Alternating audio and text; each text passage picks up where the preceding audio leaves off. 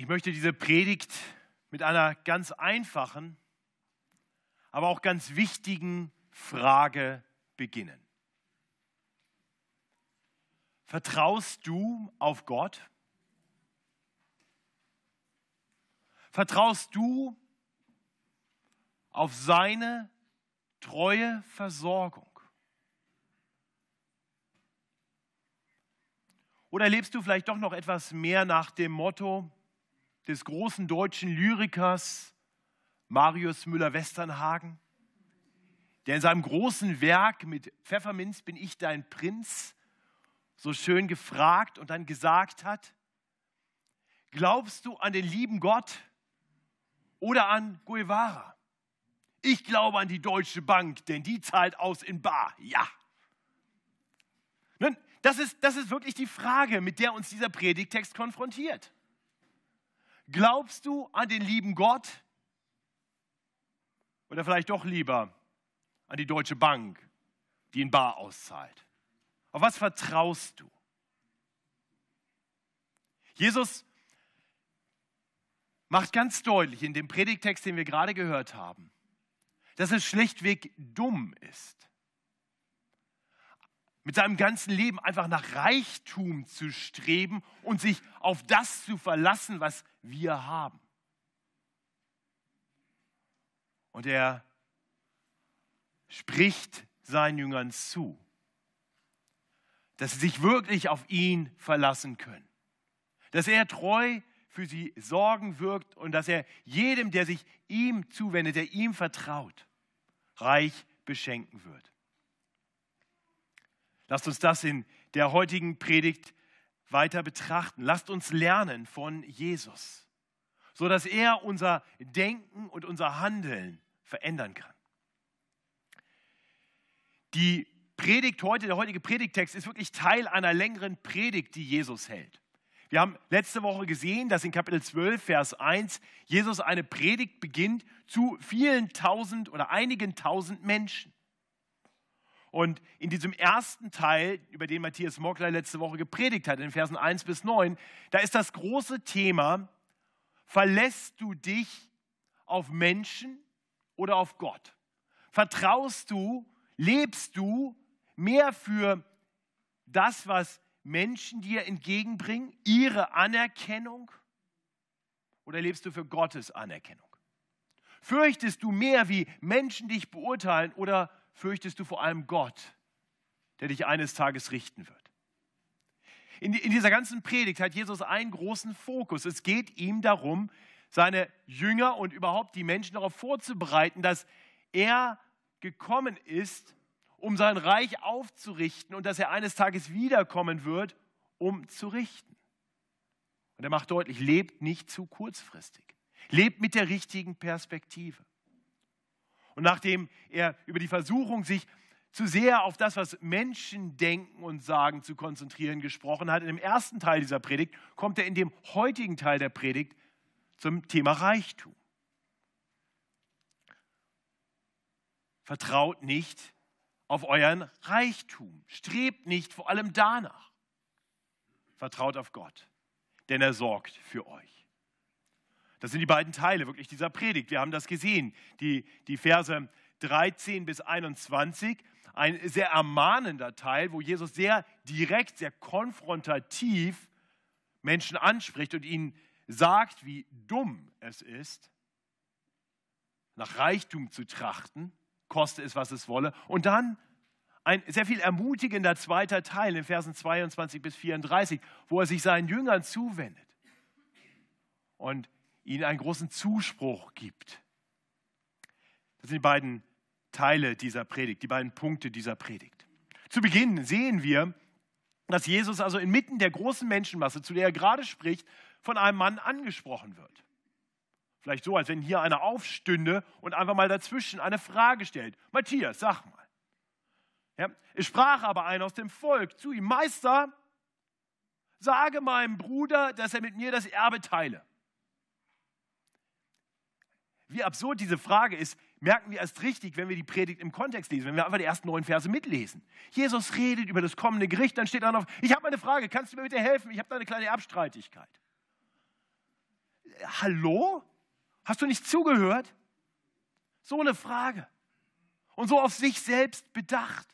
Jesus redet darüber, dass, er die ganze Welt richten wird. Er sagt, ach, richten ist gut. Könntest du mir vielleicht hier auch mal kurz helfen? Jesus macht diesem Mann deutlich, dass er für sowas nicht zu haben ist. Er besprach zu ihm, Mensch, wer hat mich zum Richter oder Erbschlichter über euch gesetzt? Jesus ist nicht einfach ein irdischer Richter, der sich in, in, in, solche Dinge jetzt vor allem einbringt. Nicht, dass Jesus sich nicht um alle Dinge sorgt und kümmert, aber, aber das ist so völlig falsch über Jesus gedacht. Der, der Mann will Jesus instrumentalisieren für seine Zwecke. Und Jesus sagt, nee, nee, nee, dafür bin ich nicht zu haben. Ich bin gekommen, um eines Tages zu richten. Und lebe entsprechend darauf hin. Und, und so, so, lehnt es Jesus ab, sich hier zum, zum Richter über Erbangelegenheiten machen zu lassen. Und dann wendet er sich der ganzen Menschenmenge zu, die das offensichtlich alles gehört haben, und spricht zu ihnen. Seht, seht zu und hütet euch vor aller Habgier. Denn niemand lebt davon, dass er viele Güter hat. Hier larvt Jesus jetzt die Motivation des Fragestellers. Der ist habgierig. Der will mehr, der will was, der, der will das Erbe für sich. Der will was von seinem Bruder haben. Und, und ist es nicht in allen Erbstreitigkeiten immer wieder so, dass Habgier die Wurzel dieser Streitereien sind?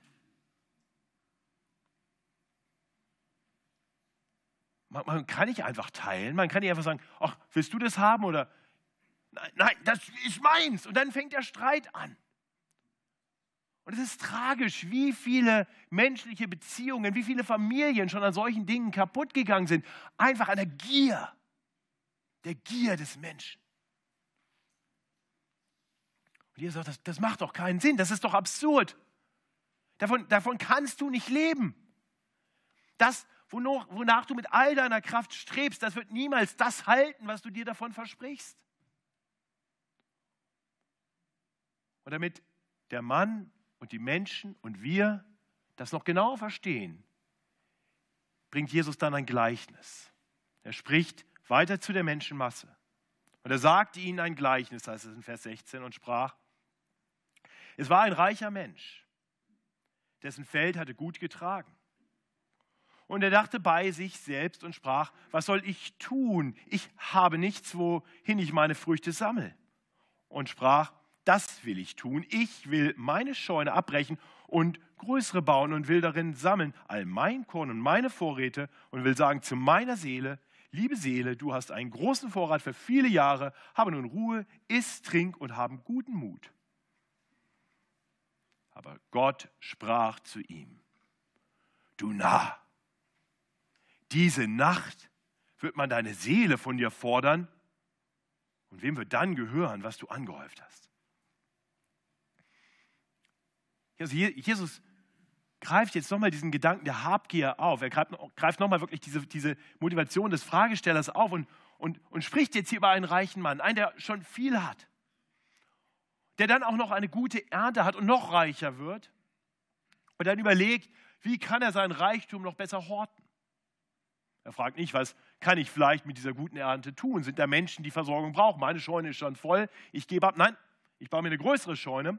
Und, und wir, wir, wir merken so richtig, wie er nur auf sich bedacht ist.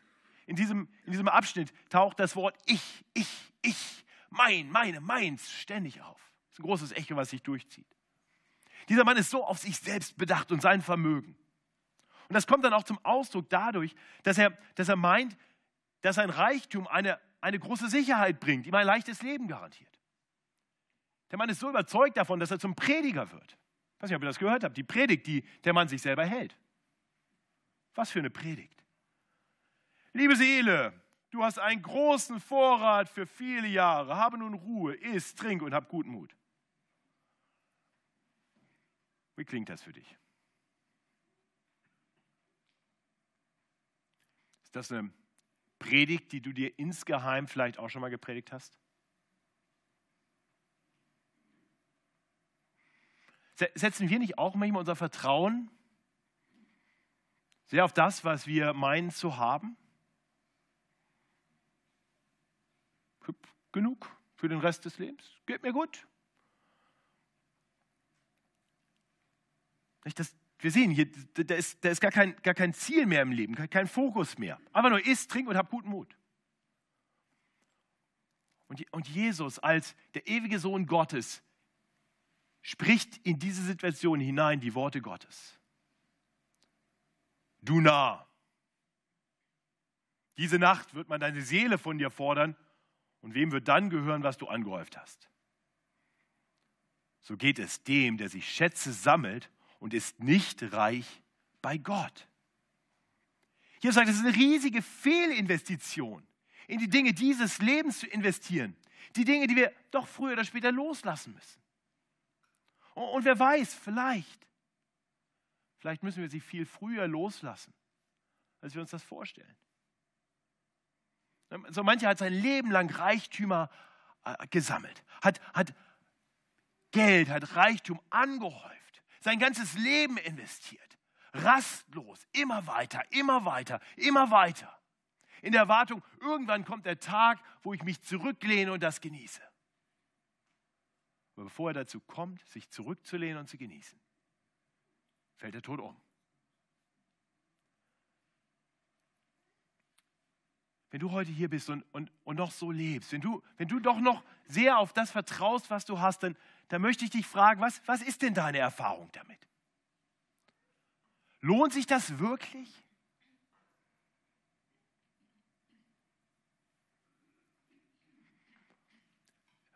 Vielleicht kann das kurzfristig mal einige Dinge befriedigen, aber, aber langfristig, macht dich das wirklich glücklich? Und wie weit kommst du damit? Alles, was du in deinem Leben angehäuft hast, das, das wirst du eines Tages loslassen müssen. Eines Tages wird alles, alles, alles, wofür du gearbeitet hast, all deine Zeit, all deine Kraft investiert hast, alles, worüber du sogar so gestritten hast, um es nur zu bekommen, wirst du loslassen müssen. Du kannst es nicht mitnehmen. Und ihr Lieben, wir hier im materiell geprägten Deutschland, wir hier im reichen München, sind nicht frei davon. Hör die Predigt nicht und nick und sag, ja, die, das sind die anderen. Jesus hat uns was zu sagen.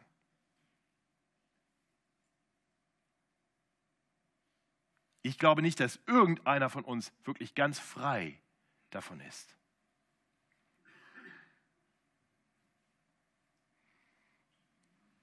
mein Gebet für, für, für uns alle ist, dass, dass wir die Weisheit der Worte Jesu wirklich erkennen.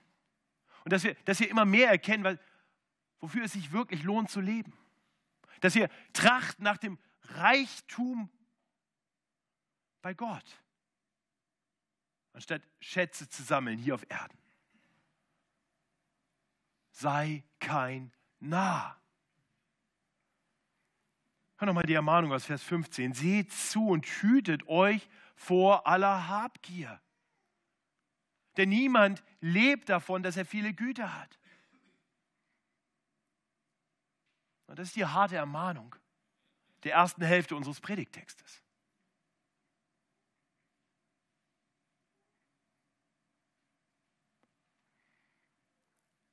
Und Jesu Jünger hören das alles mit. Vielleicht haben sie im ersten Moment gedacht, naja, das hat nichts mit mir zu tun. Ich bin nicht reich, wir sind nicht reich, wir sind sehr einfache Menschen, wir haben eigentlich alles zurückgelassen. Aber auch die unter uns, die nicht reich sind, sind wahrscheinlich nicht ganz frei, davon materiell zu denken. Und so spricht Jesus seine Jünger an. Aber er tut das nicht mehr so konfrontativ, er tut das sehr liebevoll. Er, er spricht sie an mit Worten, die ermutigen sollen. Und ich hoffe, dass wir auch die Ermutigung hören, aber auch die Korrektur im Denken. Ab Vers 22. Er sprach aber zu seinen Jüngern. Darum, und wir sehen, hier ist die direkte Verbindung, das ist kein ganz neuer Abschnitt, eine direkte Verbindung. Darum, gerade weil, weil das, was ich gerade gesagt habe, so ist, wie es ist. Darum sage ich euch, sorgt nicht um euer Leben, was ihr essen sollt, auch nicht um euren Leib, was ihr anziehen sollt, denn das Leben ist mehr als die Nahrung und der Leib mehr als die Kleidung. Also er sagt, ihr, ihr müsst nicht streben, ihr müsst nicht kämpfen um Reichtum. Ihr, ihr, ihr solltet euch nicht verlassen auf euren Reichtum, aber ihr müsst euch auch nicht sorgen um Reichtum um das, was ihr vielleicht noch nicht habt. Ihr, ihr dürft Gott vertrauen. Sorgt euch nicht. Ist vielleicht leichter gesagt als getan, oder? Ich glaube, auch das trifft uns alle, oder? Wirklich sorgenfrei leben wir nicht. Jesus weiß das, selbst seine Jünger, selbst die, die Männer, die mit ihm unterwegs sind, die viel aufgegeben haben, um mit ihm unterwegs zu sein. Selbst sie sind nicht frei von Sorgen, sonst müsste Jesus das hier nicht sagen. Aber wir sehen, wie, wie liebevoll er mit ihnen spricht. Wie, wie sehr er darauf bedacht ist, sie zu ermutigen, dass sie nicht sorgen müssen, weil Gott für sie sorgt. Und er bringt dann zwei bildhafte Vergleiche, indem er deutlich macht, er, er hat gerade in Vers 22 und 23 dieses Leben, Nahrung, Leib, Kleidung gebracht, nicht zweimal. Und jetzt greift er beide Kategorien auf. Zuerst die Kategorie Nahrung und bringt das Gleichnis eines Raben und dann die Kategorie Kleidung und bringt das Gleichnis von Lilien. Ja, Vers 24, seht die Raben an, sie sehen nicht, sie ernten auch nicht, sie haben auch keinen Keller und keine Scheune und Gott ernährt sie doch. Wie viel besser seid ihr als die Vögel? Wer ist unter euch, der, wie sehr er sich auch darum sorgt, seines Lebens länger an der Spanne zusetzen könnte? Wenn ihr nun auch das Geringste nicht vermögt, warum sorgt ihr euch um das andere? Gute Fragen, nicht wahr? Äh, Jesus nennt hier konkret zwei Gründe, warum sich seine Jünger keine Sorgen machen sollen. Also zum einen sollten sie erkennen, dass, dass Gott sich um seine Schöpfung kümmert. Selbst um Vögel, Raben.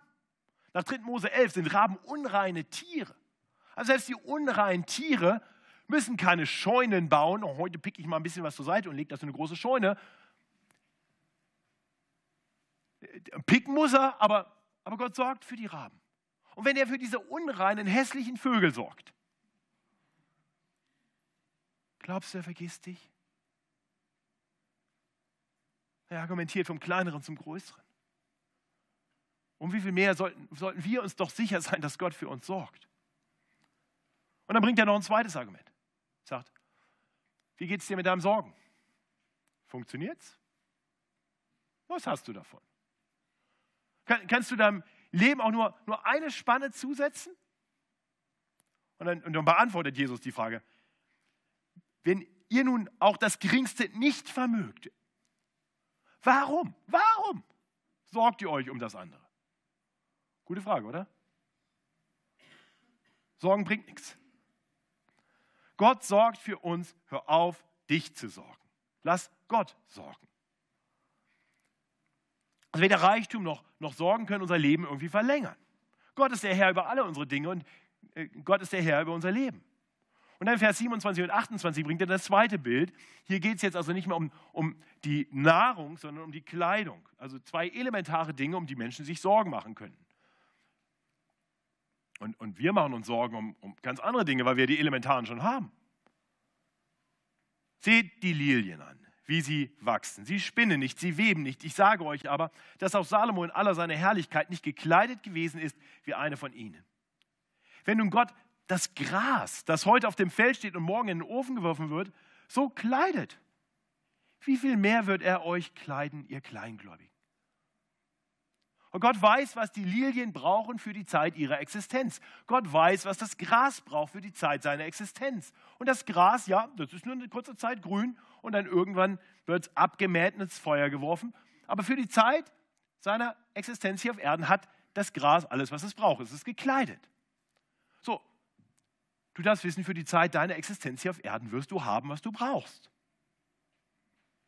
Und, und dann kommt irgendwann das Ende. Gott, Gott hat das alles im Griff. Gott hat dein ganzes Leben im Griff. Mit allen Dingen, die dazugehören. Das, Jesus erinnert seine Jünger daran, schaut, lernt doch bitte Gott zu vertrauen, schaut euch einfach mal um in der Natur. was Jesus hier noch nicht sagt, aber was wir wahrnehmen können, wenn wir, wenn wir uns diese Szenerie anschauen, ist, wie sehr Gott wirklich sorgt. Wer redet hier gerade mit den Jüngern? Gott selbst, Gott der Sohn. Warum eigentlich? Weil Gott für sie sorgt. Wo ist Jesus gerade auf dem Weg hin? Was macht er hier gerade? Er ist auf dem Weg zum Kreuz. Warum das eigentlich? Weil Gott für uns sorgt. Gott, Gott sieht, dass, dass wir größere Nöte haben, noch elementarere Nöte. Unser Leben. Wir können dem Leben nicht eine Spanne hinzusetzen. Für uns kommt der Tag, wo das Leben endet. Wir können uns kleiden, so sehr wir wollen und so schick wir wollen. Irgendwann werden wir diese Leibe ablegen. Das Leben ist mehr. Und Jesus ist gekommen, um uns mehr zu geben. Jesus ist gekommen, nicht um uns eine Spanne mehr Leben zu geben. Er ist gekommen, um uns ewiges Leben zu geben. Er ist gekommen, damit wir eines Tages umkleidet sein können mit einem herrlichen Leib, mit einem Auferstehungsleib. Jesus ist gekommen, damit das, was den Tod bringt, die Sünde, all unser Verderben, von uns genommen werden kann. Jesus ist gekommen, um wirklich für uns zu sorgen, in der größtmöglichen Art und Weise. Und Jesus lebt uns vor, was es heißt, nach den richtigen Dingen zu trachten. In aller Ewigkeit hatte Gott der Sohn beim Vater alle Herrlichkeit, allen Reichtum. Und, Jesus hat es nicht für einen Raub erachtet, die Herrlichkeit beim Vater aufzugeben. Er hat es losgelassen. In ärmliche Umstände hinein wird er geboren. Und dann lebt er auf Erden in ärmlichsten Umständen und ist bereit, den Weg zum Kreuz zu gehen und dort alles zu geben, sein Leben hinzugeben. Damit Menschen wie du und ich, die aufgrund unserer Sünden vor Gott nicht bestehen können, eines Tages im Gericht nicht bestehen könnten, denn Gott ist gerecht. Und Gott sieht alle Ungerechtigkeit. Und in der Heiligkeit Gottes reicht es nicht irgendwie ganz gut zu sein. In der Heiligkeit Gottes müssten wir perfekt sein und das sind wir nicht. Und Jesus kommt, um, um diese Schuld, alles, was uns von Gott trennt, auf sich zu nehmen und zu sagen, ich zahle die Strafe. Ich erniedrige mich, ich werde arm, damit ihr reich sein könnt. Und so geht er ans Kreuz und stirbt. Liebe Geschwister, seht ihr, wie Gott für uns sorgt. Jesus Christus ist gekommen, weil Gott uns liebt und uns nicht alleine lässt, weil er für uns sorgt. Nicht um, um uns ein bisschen mehr hier zu geben, sondern die Fülle in aller Ewigkeit. Und wenn er uns doch für alle Ewigkeit schon alles gibt, glaubst du wirklich, er wird dir hier auf Erden etwas vorenthalten, was du brauchst bis dahin? Gott sorgt für dich. So, so endet dieser Abschnitt. Darum auch ihr Vers 29. Fragt nicht danach, was ihr essen oder was ihr trinken sollt. Macht euch keine Unruhe. Nach all dem trachten die Heiden in der Welt, aber euer Vater weiß, dass ihr dessen bedürft. Ich möchte dich heute früh fragen, weißt du das? Weißt du, dass dein Vater deine Nöte kennt? Weißt du, dass er besser weiß als du, was du wirklich brauchst?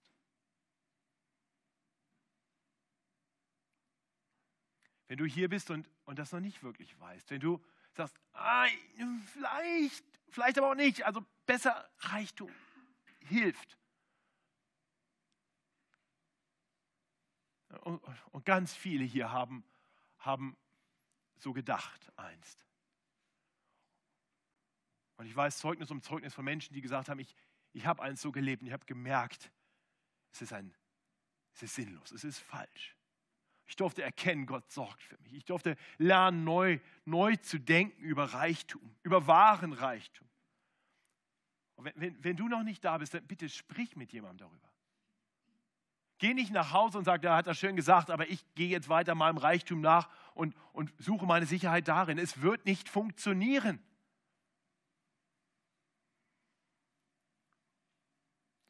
Sprich mit jemandem darüber. Geh dem nach. Sprich mit Gott und, und, und frag ihn im Gebet, kann ich dir wirklich vertrauen? Kannst du mir nochmal helfen zu verstehen, dass, dass du wirklich vertrauenswürdig bist? Und dann denk nach über das Kreuz, denk nach über Jesus, denk darüber nach, warum er sich so erniedrigt hat, warum er bereit war, so arm zu werden, was er damit vorhatte. Und denk darüber nach, dass der Tod Jesus nicht halten konnte. Er hat den Tod überwunden. Er zeigt uns den Weg zum ewigen Leben. Er ist auferstanden und er macht deutlich, dass jeder, der auf ihn vertraut, mit ihm eines Tages auferstehen wird in alle Herrlichkeit hinein, in allen Reichtum hinein. Und du wirst kein Portemonnaie mehr brauchen im Himmel. Der Herr sorgt für dich. Du brauchst kein Bankkonto im Himmel. Die Schätze werden da sein und du wirst reich versorgt sein. bitte geh dem nach. Und wir, die wir, die wir sagen, ja, ich weiß darum, ich vertraue darauf. Ja, dann lasst uns auch so leben. Und unser Gottvertrauen zeigt sich im Leben. Und ich befürchte, ganz ehrlich, ich befürchte, dass viele von uns noch leben wie die Heiden. Ich spreche hier keinem seiner Erlösung, aber ich, aber ich, ich glaube, wir leben noch nicht konsequent, was wir sagen, dass wir es glauben.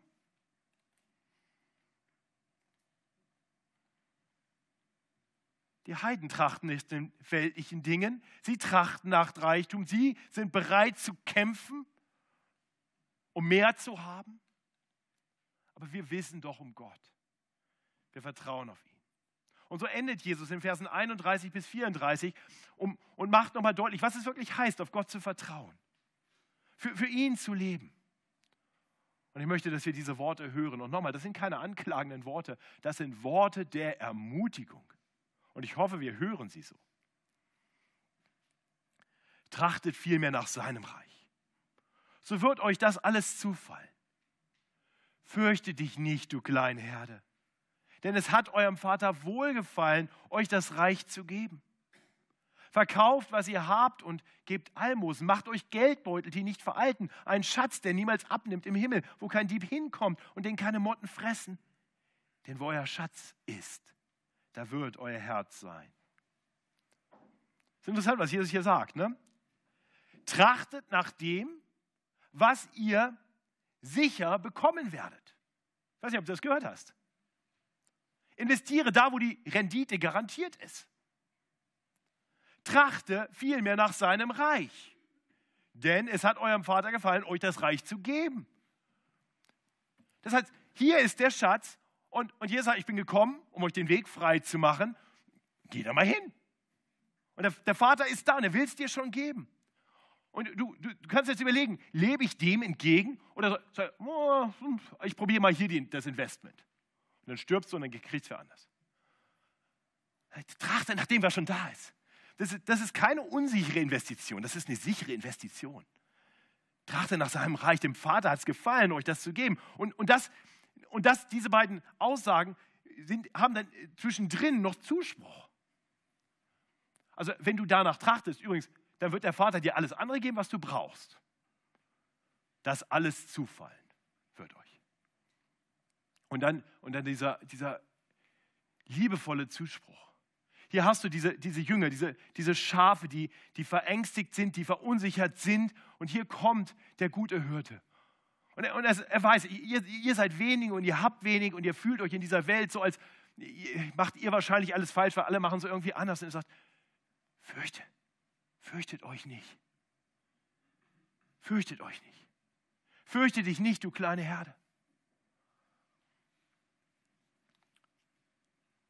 Also was Jesus hier tut, und ich, ich hoffe, wir, wir hören das. Jesus sagt uns hier quasi die Lottozahlen voraus. Du, du musst nur noch ankreuzen. Trachte danach, es wird dir gegeben. Eben noch hat er die, die Habgierigen aufs Schärfste ermahnt. Das, das Herz des Habgierigen, das, das hing am Erbe von seinem Bruder. Das wollte er unbedingt haben. Und dann hat er durch das Gleichnis vom Kornbauern verdeutlicht, wie dumm ein solches Streben ist. Den irdischen Reichtum, den musst du nachher in der Garderobe abgeben. Einen irdischen Reichtum, an dem die Menschen so hängen, den müssen wir an der Schwelle zum Tod zurücklassen. Kürzlich am Flughafen einen Mann gesehen, er war direkt vor mir in der, in der Kontrolle. Ihr kennt die, die von uns, die ab und zu mal fliegen, die kennen die Kontrollen, wo man dann durch muss und dann gibt man sein Handgepäck ab und das geht dann da durch so ein Gerät und, und der hatte offensichtlich von irgendeiner Feier noch eine super Flasche Rotwein dabei. Keine Ahnung, wie teuer die war, aber er schien ein bisschen an ihr zu hängen. Und wahrscheinlich hatte er sich fest vorgenommen, kein Gepäck einzuschecken, hatte sein kleines Köfferchen und die Flasche Rotwein da noch mit drin. Und tja, der Beamte wird sich gefreut haben. Aber wisst ihr, so leben viele von uns. Wir packen unser Köfferchen und packen die Rotweinflaschen rein und kommen an die Kontrolle und checken gar nicht, dass die gleich weg sind.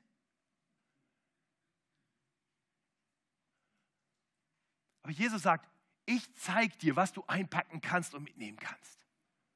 Schätze im Himmel. Trachte nach dem Reich, leb für Gott und dann wird dir das alles zufallen. Dann wirst du hier auf Erden haben, was du brauchst und du wirst in der Ewigkeit nicht blank dastehen, sondern reich sein. Das ist die Investition, die sich wirklich lohnt. Am Mittwochabend hatte ich ein Abendessen ähm, kommt selten vor, dass ich solche Abendessen habe. Nicht, dass ihr nachher denkt, oh, das ist spannend. Ähm, mit lauter Millionären. Multimillionären. Ich war eingeladen zu einem, so einem Fundraising-Dinner. Ähm, das war spannend. Dann Leute, die alle sehr reich sind und die alle viel Geld in christliche Dinge investieren wollen. Mit einem kam ich ein bisschen mehr ins Gespräch. Es war ein Mann, der es im Leben zu viel gebracht hatte, Australier, und ähm, der erzählte so ein bisschen aus seinem Leben. Er hat mir dann erzählt, ich wollte selber Pastor werden. Ich habe zweimal angefangen, Theologie zu studieren. Und äh, beim ersten Mal hat mein Pastor eine Referenz geschrieben, er hat gesagt, lass den bitte Theologie studieren, aber stellt sicher, dass er kein Pastor wird. Bisschen Theologie lernen kann nicht schaden, aber der Typ hat nicht die Begabung zum Pastor.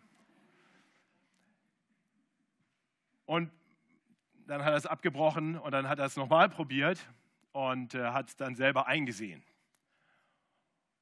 Und nachdem ich ihn so erlebt habe, habe ich gedacht, ja, das kann ich mir auch vorstellen. Ein super Typ. Einfach keine pastorale Begabung. Und er sagte, und, und als ich dann da zum zweiten Mal im Theologiestudium saß, da wurde mir eins klar. Gott hat mich nicht begabt, Pastor zu sein. Gott hat mich begabt, Geld zu machen. Und vielleicht ist das mein Dienst. Ich mache Geld, um es weiterzugeben. Und dieser Multimillionär gibt Massen, Massen in christliche Werke, Massen in christliche Missionen, Massen in Gemeindegründungsarbeiten. Bei diesem Fundraising-Dinner wurde unserer Gemeinde viel Geld zugesagt für die Gemeindegründung Freiham. Einfach weil das reiche Geschäftsleute sind, die sagen, wir suchen vertrauensvolle Partner. Wir haben keine Zeit, uns Projekte anzusehen. Wir haben keine Zeit, uns groß irgendwo einzubringen. Wir, wir suchen vertrauenswürdige Leute, die, die irgendwo sehen, wo wir sehen können, die machen vernünftige Arbeit und die ein paar gute Referenzen mitbringen. Und wir wollen einfach segnen, damit in Europa mehr gute Gemeinden gebaut werden können. So kann man auch über Reichtum denken. Vielleicht hast du keine Multimillionen, aber vielleicht kannst du dich auch einbringen, um Reich Gottes zu bauen. Für andere heißt nach dem Reich Gottes zu trachten, vielleicht einen gut bezahlten Job aufzugeben, eine vielversprechende Karriere sein zu lassen. Ich meine, das, das, war, das war mein Weg. Viele von euch wissen das. Ich kann euch sagen, ich habe das bis heute nicht einmal bereut. Nicht einmal. Das heißt nicht, dass ich schon frei bin, davon mir Sorgen zu machen. Ich kenne die Versuchung von Habgier. Ich weiß, dass ich Veränderung brauche in meinem Herzen. Dieser Predigtext hat mich persönlich getroffen, weil ich gemerkt habe, ich bin noch nicht da. Und er hat mein Herz warm gemacht, weil ich Gottes Stimme gehört habe. Mach dir keine Sorgen. Mach dir doch keine Sorgen, ich sorge für dich. Ich sorge für dich. Ich wünsche dir, dass du, das, dass du das auch so erleben kannst. Dass du frei werden kannst von dem Streben nach immer mehr und dass du die Hände aufmachen kannst. Nicht weil, nicht, weil du dir damit was verdienst, sondern weil du auf Gott vertraust. Ich, ich, ich wünsche dir, dass, dass du neu erkennst die Gnade des Herrn Jesus Christus. Paulus schreibt an die Korinther, ihr kennt die Gnade unseres Herrn Jesus Christus. Obwohl er reich ist, wurde er doch arm um euretwillen, damit ihr durch seine Armut reich würdet. Jag nach den Schätzen im Himmel. Was kannst du hier auf Erden loslassen, weil, weil Gott dadurch etwas tun möchte, um sein Reich zu bauen, um anderen Menschen zu zeigen, wie er für sie sorgt? Ich möchte uns einen Moment der Stille geben, in der wir das ganz persönlich, jeder für sich, einfach mal durchdenken und im Gebet vor Gott bringen.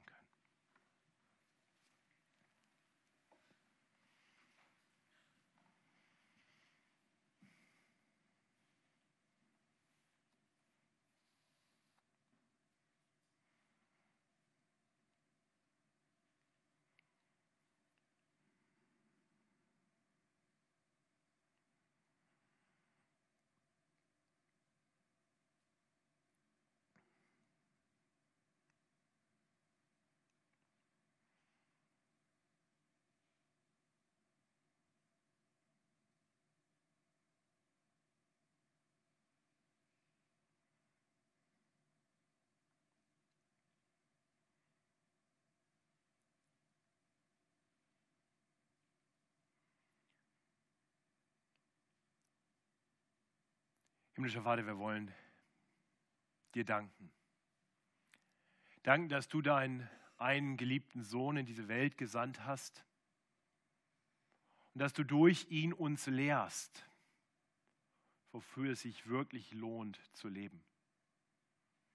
Herr, vergib uns, dass wir so oft dich aus dem Blick verlieren und uns an die irdischen Dinge klammern, so als wenn sie uns wirkliche Erfüllung bringen könnten, als ob sie ewigen Wert hätten.